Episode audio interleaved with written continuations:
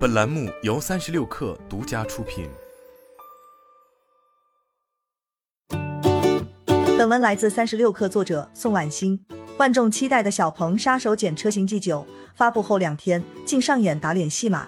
九月二十三日，小鹏汽车重新发布了 G9 的配置单。按照最新公布的配置单和定价，三个续航版本五百七十、七百零二、六百五十和之前相同。之前让大家一头雾水的 GEX 配置尾缀改为了 Plus Pro Max，其中原来的最低配版本五七零 G 被砍掉，而五百七十一改名为五百七十 Plus，相当于五百七十一降价两万。新增的三款 Max 车型标配 XNGP，相当于二点八万元选装的 XNGP，现在变为两万，除了五百七十 Plus，其余全部标配五 D 音乐舱，而之前选装价格是二点二万。整体来看，除配置单更清晰之外，通过升级配置，整体价格也降低了两万左右。发布会出牌后紧急毁牌，几乎未在行业内发生过，也不利于企业形象。小鹏汽车之所以做出如此选择，背后是大量用户反馈，让管理层意识到 G9 存在定位模糊的问题。据新浪科技报道，G9 发布会后当晚，小鹏汽车管理层收到了多方疑问。不仅来自用户，还包括自家销售和员工，大家均表示配置和价格不清晰，过于复杂，不知道如何挑选。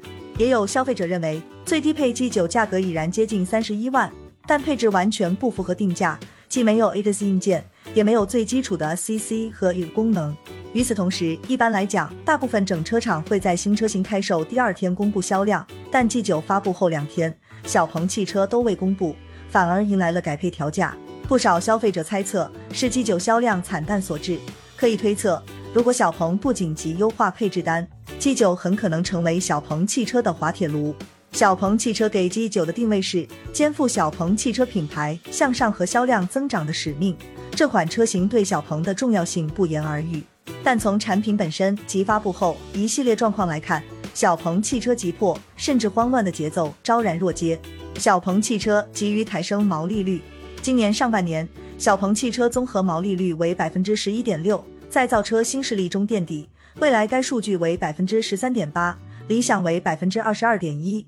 而后两者的单车平均售价均超过三十万。上半年业绩来看，蔚来以两百零二亿元营收处在三者首位，理想一百八十三亿元，小鹏仅有一百四十九亿元收入。小鹏汽车显然压力不小，也因此急于通过 G 九打一场翻身仗。但有意思的是。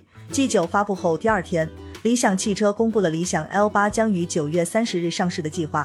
这两款车型的定位和受众高度重合，被很多用户认为小鹏遭到理想背刺。